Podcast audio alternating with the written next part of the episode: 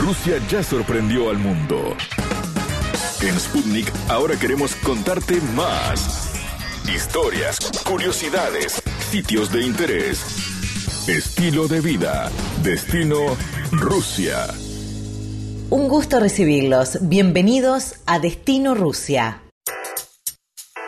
Desde Bogotá, Colombia, nos recibe Alena Krasuskaya, nacida en la ciudad de Minsk, Bielorrusia, en plena época soviética.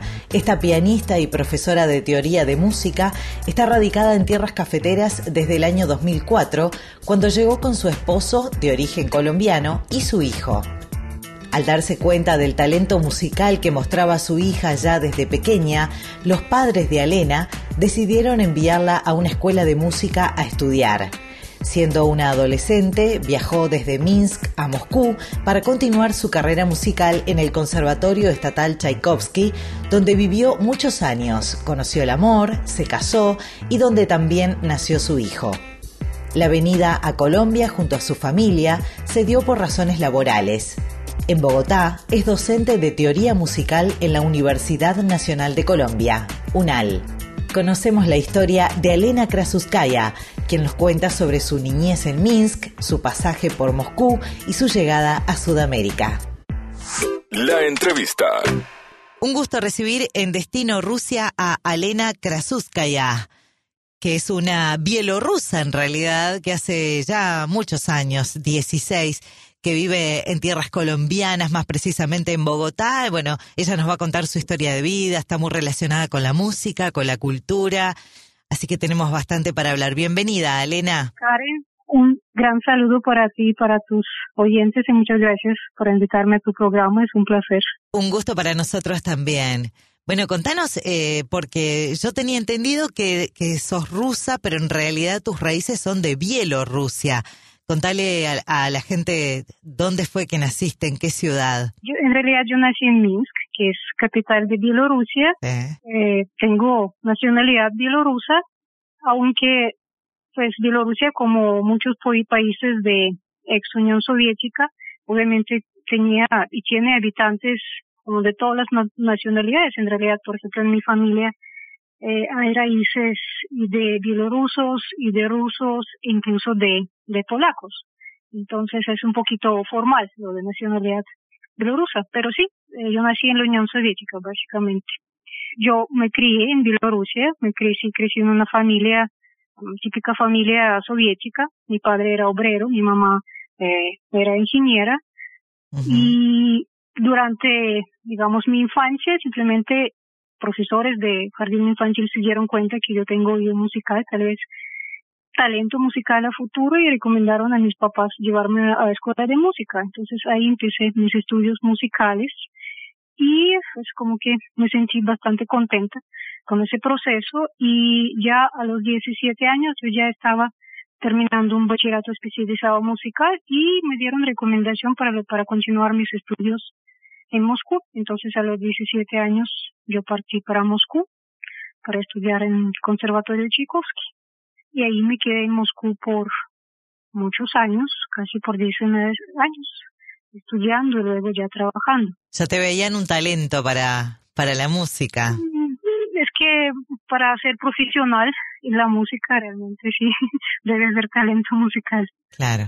Pero vos ya tenías claro a esa edad que querías dedicarte 100% a, a la música. Yo creo que no, yo creo que a los 17 años nadie lo, lo sabe con seguridad. De hecho, los, los psicólogos demostraron que a esta edad nosotros no tenemos claro nuestro futuro, ni siquiera tenemos capacidad de imaginarlo, pero en la Unión Soviética siempre lo guiaban a uno. Realmente eh, los profesores, y les estoy eternamente agradecida, siempre me guiaron, siempre me aconsejaron y básicamente yo siento que decidieron por mí que yo tengo que seguir la carrera musical, pero en este caso fue muy oportuno, yo no, no me puedo quejar.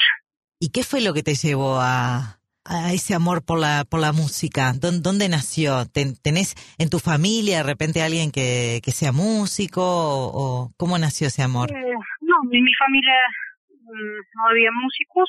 Mi papá era bastante musical, siempre cantaba hasta las áreas de las óperas cantaba, pero en realidad es la educación, simplemente la educación soviética esta parte, la parte del desarrollo cultural y la parte educativa en general era eh, de muy alto nivel.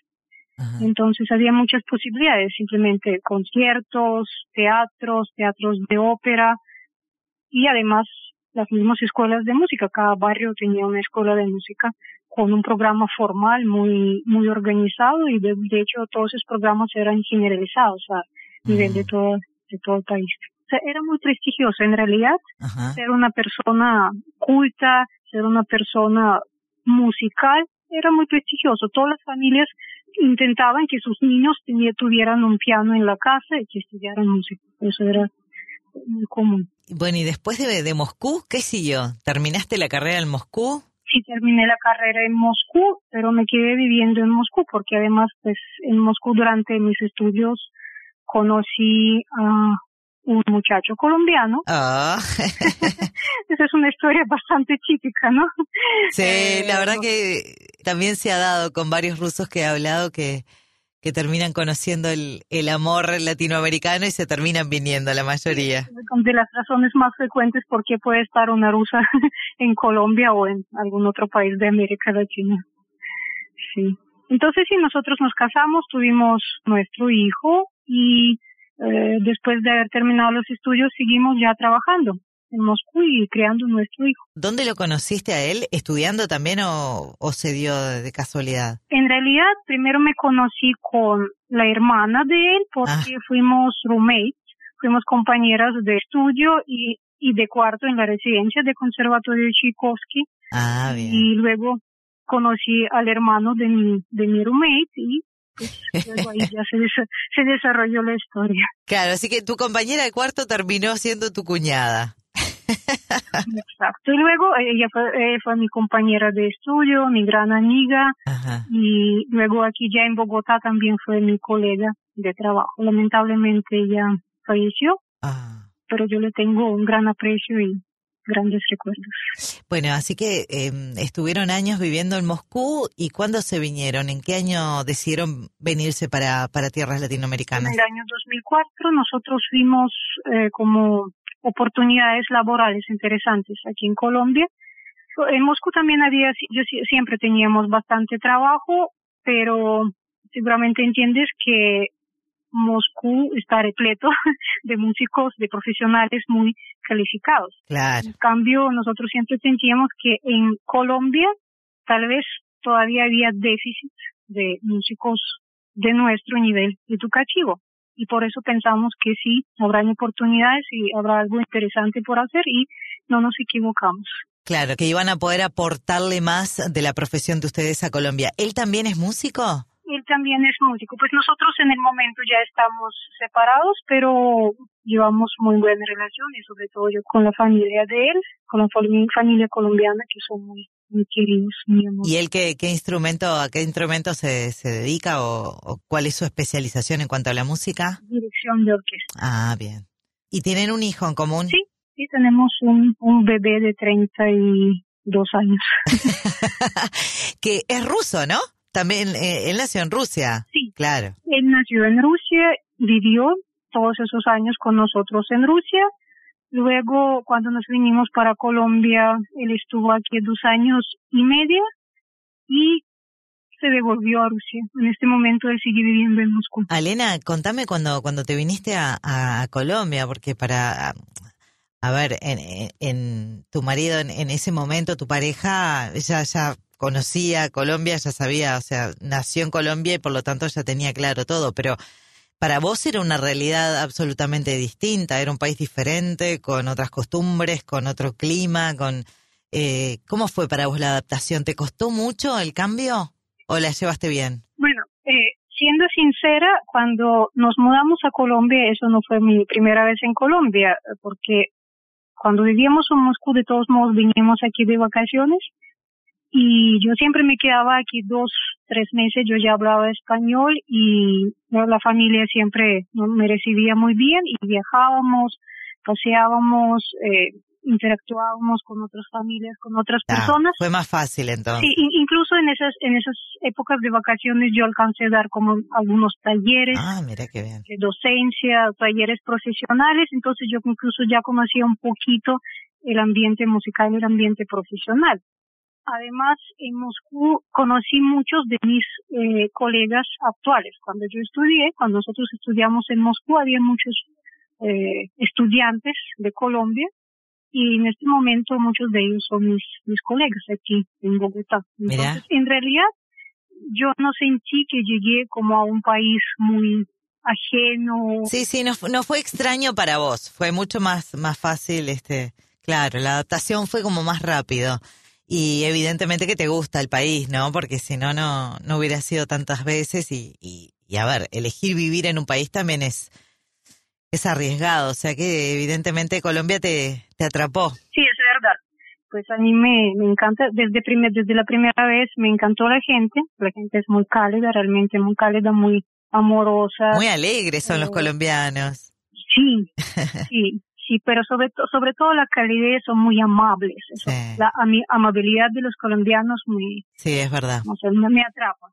Muy hospitalarios además, ¿no? Eh, la verdad que... Exacto. Una vez que te instalaste en Colombia, ¿enseguida empezaste como profesora? Sí, sí, la verdad en este sentido tuve mucha suerte porque cuando llegué a Colombia precisamente algunos colegas ya me conocían y desde, no sé, primer día que llegué yo ya, ya tenía trabajo y empecé a enseñar en las universidades. Los primeros años enseñé en una universidad que se llama Juan N. Corpas, que tiene la escuela de música.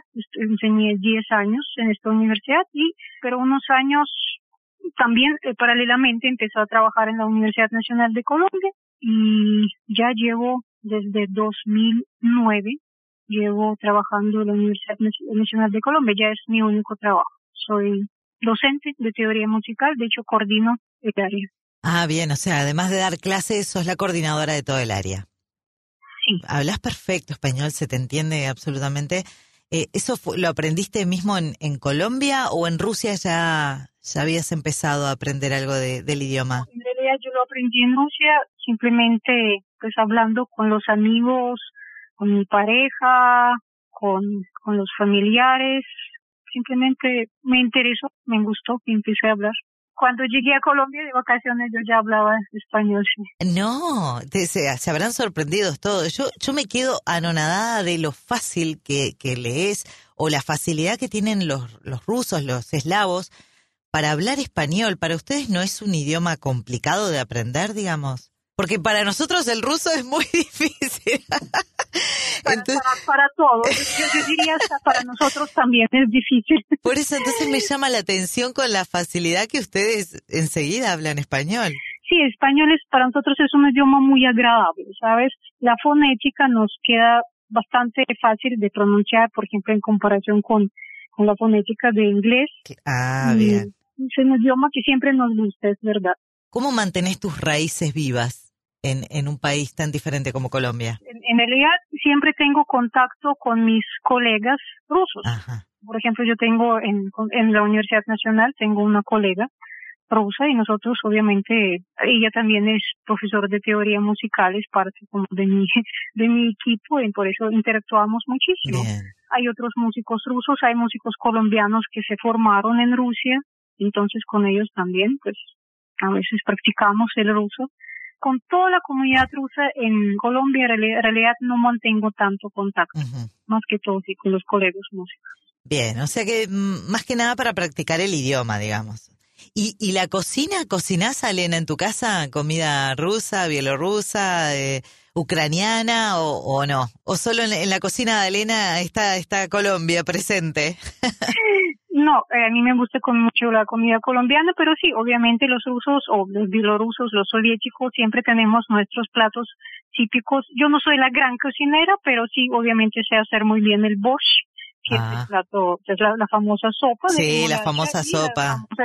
sí, sí. Sí, y la famosa ensalada rusa, eso, eso no falla. Y todos mis amigos colombianos siempre me piden eh, y que les prepare y piden las recetas.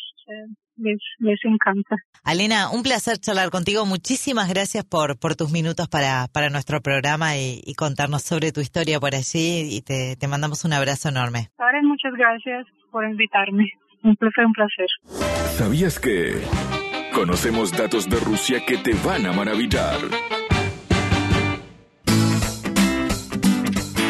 Bielorrusia fue uno de los países que formó parte de la Unión Soviética hasta 1991, pero contrariamente a los demás, no se integró al sistema capitalista europeo. Por este motivo, una de sus principales características es el escaso consumismo que tiene la sociedad, algo que lo convierte en un lugar imprescindible para los turistas que desean vivir la experiencia de viajar en el tiempo y adentrarse en la era soviética. Su ciudad capital, Minsk, ha sido destruida en ocho ocasiones. Fue reconstruida después de la Segunda Guerra Mundial con arquitectura del estilo Stalin clásico. Bielorrusia cuenta con una gran calidad en sus productos lácteos. Es el Edén de los quesos y el décimo mayor exportador de quesos del mundo. Hasta aquí, Destino Rusia. Nos reencontramos pronto. Destino Rusia.